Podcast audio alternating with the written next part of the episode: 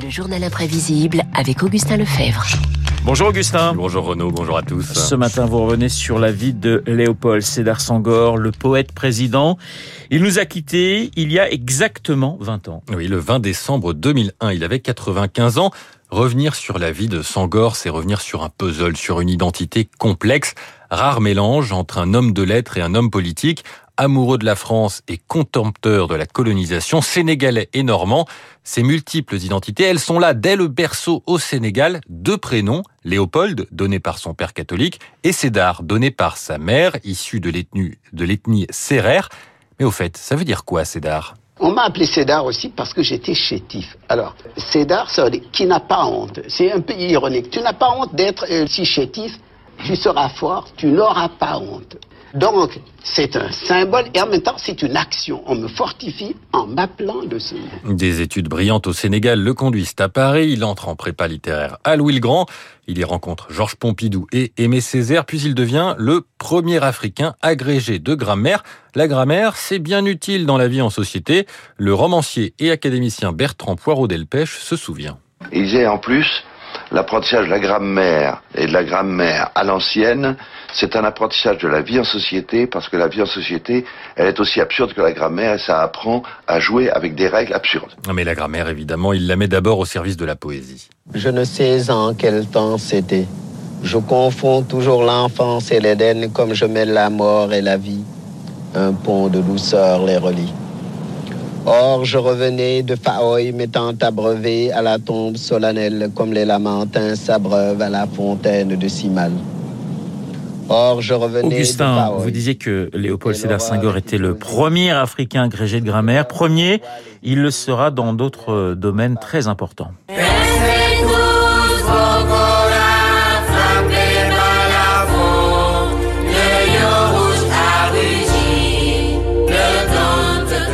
Ce qu'on entend là, Renaud, c'est l'hymne du Sénégal, Sénégal indépendant, euh, dont les paroles ont été écrites par Sangor.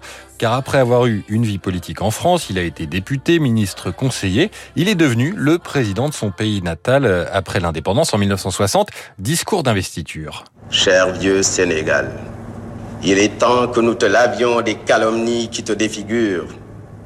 Il est temps que nous te rendions ton visage de jeunesse. Autre discours, 20 ans après, là encore, une première. Après y avoir mûrement réfléchi, j'ai décidé de me démettre de mes fonctions de président de la République. Sangor démissionne, premier dirigeant africain à quitter le pouvoir de son plein gré. Durant ces 20 ans, il a continué à écrire.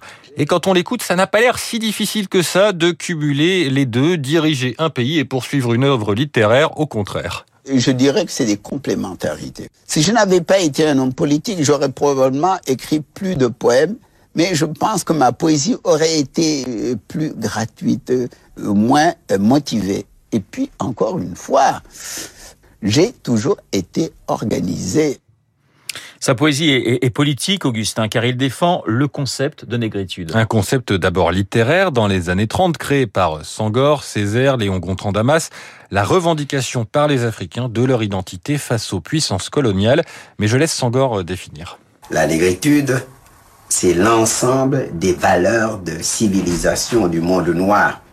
Les Noirs ont une certaine façon de danser, de chanter, de sculpter, de peindre, de rire, de pleurer. Un concept euh, très important, mais on le sait moins, euh, il a également créé un autre concept, la normandité, autre définition. Je définis la normandité comme un lyrisme lucide. Et oui, car c'est en Normandie, à Verson, qu'il s'est euh, retiré après la, la présidence et qu'il avait ses attaches. Il disait avoir besoin d'une certaine distance avec l'Afrique pour écrire. Mais la distance géographique n'empêche pas la proximité de cœur, l'irisme lucide. Naturellement, comme toujours, je fais le rapport entre la transparence de la lumière au Sénégal après la pluie d'hivernage et la transparence de la lumière en Normandie en septembre. Et il y a quelques 4500 kilomètres qui nous séparent et qui nous unissent en même temps. En même temps. Ce métissage permet d'accéder à l'universel si cher à Sangor. En 1983, il entre à l'Académie française, encore une première pour un Africain. Il continue aussi à défendre la francophonie, là aussi un concept qu'il a contribué à créer. Bref, 20 ans après sa mort, ses textes et sa pensée sont toujours actuels. Abdou Diouf, ancien Premier ministre du Sénégal, successeur de Senghor à la présidence. Senghor n'a jamais été aussi actuel qu'aujourd'hui. Tous les thèmes qui sont développés actuellement, l'échange inégal, le dialogue des cultures et des civilisations, il a passé tout son temps à en parler. Il avait l'habitude de dire, tu sais, Abdou, moi j'ai l'habitude d'avoir raison 20 ans et autre signe de son actualité, l'interprétation par le rappeur Joe Star de son poème à un frère blanc. C'était il y a quelques semaines au Bataclan. Cher frère blanc, quand je suis né, j'étais noir. Quand j'ai grandi, j'étais noir. Quand je suis au soleil, je suis noir. Quand je suis malade, je suis noir. Quand je mourrai, je serai noir.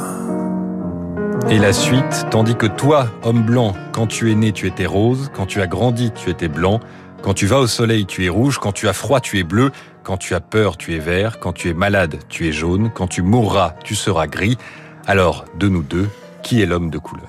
C'est pas mal trouvé, hein, effectivement. Très très beau euh, poème de, Léopold euh, Sédar Senghor. Je vous cite aussi le français, ce sont les grandes orgues qui se prêtent à tous les timbres, à tous les effets, des douceurs les plus suaves, aux fulgurances de l'orage. Merci beaucoup, euh, Augustin Lefebvre, pour votre journal imprévisible consacré à l'une des plus grandes figures de l'Afrique francophone. Alors vous le savez peut-être, demain, Salgavo, Franck Ferrand, et on change de genre, invitera à la mezzo-soprano Karine Pour évoquer le destin de trois grandes cantatrices du 19e siècle. Au programme de cette soirée assez exceptionnelle, du Mozart, du Gounod, du Bellini et du Rossini. Radio Classique est bien sûr partenaire de ce concert. Tiens, petit extrait du Barbier de Séville de Rossini avec la voix de Karine Day.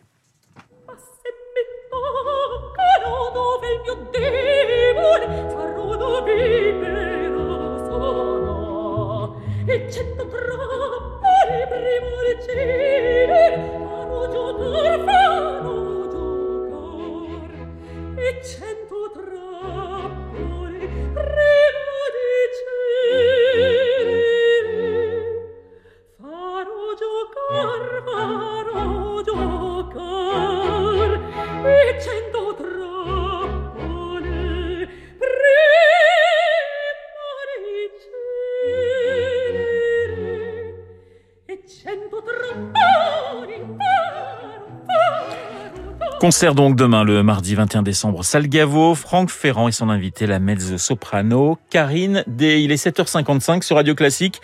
Euh, dans un instant, le décryptage de Pierrick Fay. Je vous rappelle, euh, mon invité à 8h15, l'écrivain Eric Emmanuel Schmitt qui publie eh bien, le tome 2 de la traversée